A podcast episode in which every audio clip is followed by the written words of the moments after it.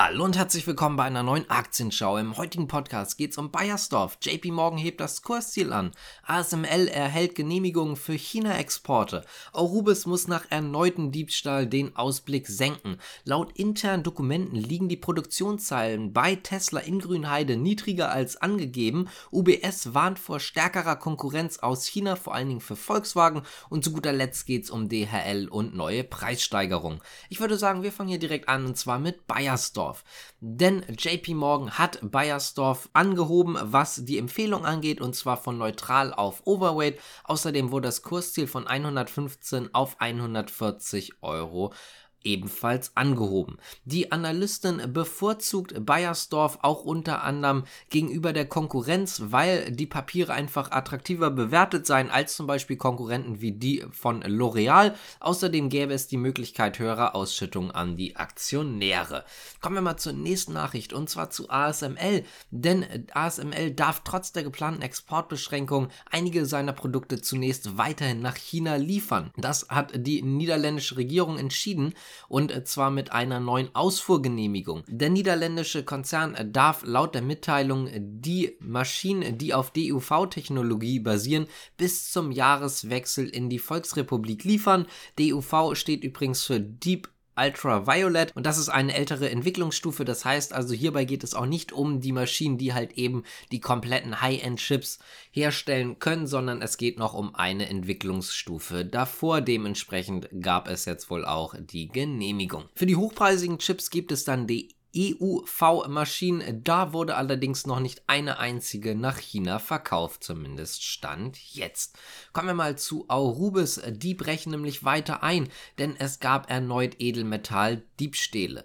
Der Schaden wird in das Ergebnis äh, fürs Geschäftsjahr 2022-2023 eingehen und dieses auch tatsächlich belasten. Es gab bei der regelmäßigen Überprüfung des Metallbestandes erhebliche Abweichungen vom Sollbestand sowie bei Sonderproben bestimmter Lieferung von Einsatzmaterialien im Recyclingbereich. Aufgrund dieser Indizien geht Aurubis jetzt davon aus, dass das Unternehmen Gegenstand weiterer krimineller Handlungen geworden ist. Es gab ja erst die letzten Fälle, die im Juni 2023 veröffentlicht wurden. Das Landeskriminalamt sei übrigens eingeschaltet worden. Im Übrigen geht es jetzt auch nochmal ganz kurz um den Ausmaß des Schadens, denn der könnte riesig sein. Man hat es noch nicht ganz genau festgestellt. Da wird dann sicherlich nochmal eine Meldung kommen. Es könne aber nicht ausgeschlossen werden, dass ein Schaden Schaden im niedrigen dreistelligen Millionenbereich entstanden ist. Das heißt also, wir sehen jetzt hier, der Schaden könnte extrem hoch sein. Kommen wir mal zu Tesla, denn es wurden Dokumente geleakt und laut diesen Dokumenten produziert Tesla in Grünheide weniger Autos als eigentlich berichtet wurden. Da stellt sich natürlich die Frage, wurden die Produktionszahlen geschönt? Einige gehen jetzt davon aus. Kommen wir aber mal ganz kurz erstmal zu dem, wie es gerade aussieht. Also es gibt interne Dokumente, die zeigen, dass die Produktionszahlen deutlich unter 5000 Fahrzeugen die Woche liegen soll, die wurden ja erst kürzlich verkündet, also die 5000 Fahrzeuge pro Woche, dass man das erreicht wurde, erst kürzlich verkündet. Laut diesen internen Dokumenten ist es so, dass man 5000 Fahrzeuge pro Woche zwar einmal erreicht hat, aber wirklich nur einmal und das im März. Denn vor allen Dingen hat Tesla in Deutschland mit fehlendem Personal zu kämpfen und deswegen kommt man halt einfach schlichtweg nicht auf die Fahrzeuge. Es gibt im Übrigen interne Dokumente, die dem Business Insider zugespielt wurden, sowie auch verschiedene Tesla Mitarbeiter, die auch Aussagen getätigt haben. Laut denen ist es halt so, dass man die 5000er Marke nicht nur nicht erreicht, sondern auch bei weitem nicht erreicht. Es gibt jetzt gar keine ganz genauen Zahlen, wie viel man jetzt hier dann wohl erreichen soll. Es wird so über ungefähr zumindest 4200 bis 4400 Fahrzeuge gesprochen,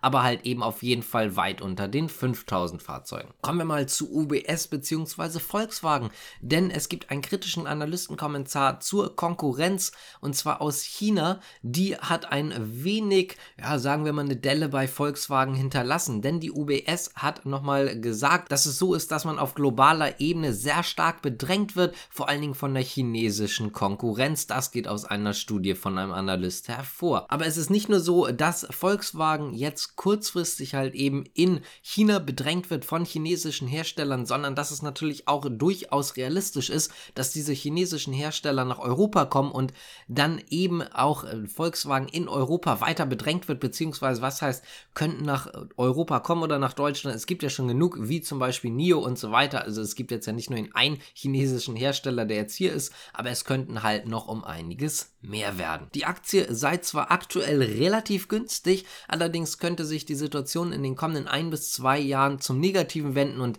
dann wäre die Aktie halt eben verhältnismäßig nicht günstig.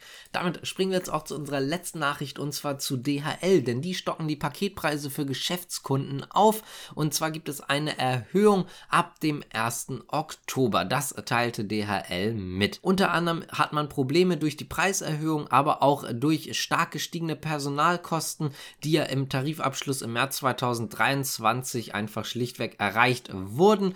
Dann gibt es natürlich auch die Inflationsprobleme, die auch DHL erreichen und deswegen muss man die Preise halt eben anheben. Übrigens, äh, die Preiserhöhungen beziehen sich auf nationale sowie internationale DHL Kunden, aber halt, wie gesagt, fürs Erste nur Geschäftskunden. Wenn euch das Ganze gefallen hat, dann könnt ihr gerne abonnieren, liken, kommentieren, die Glocke drücken und so weiter und so fort. Würde uns auf jeden Fall freuen und damit sage ich danke fürs Zuschauen und Zuhören und bis zum nächsten Mal. Ciao.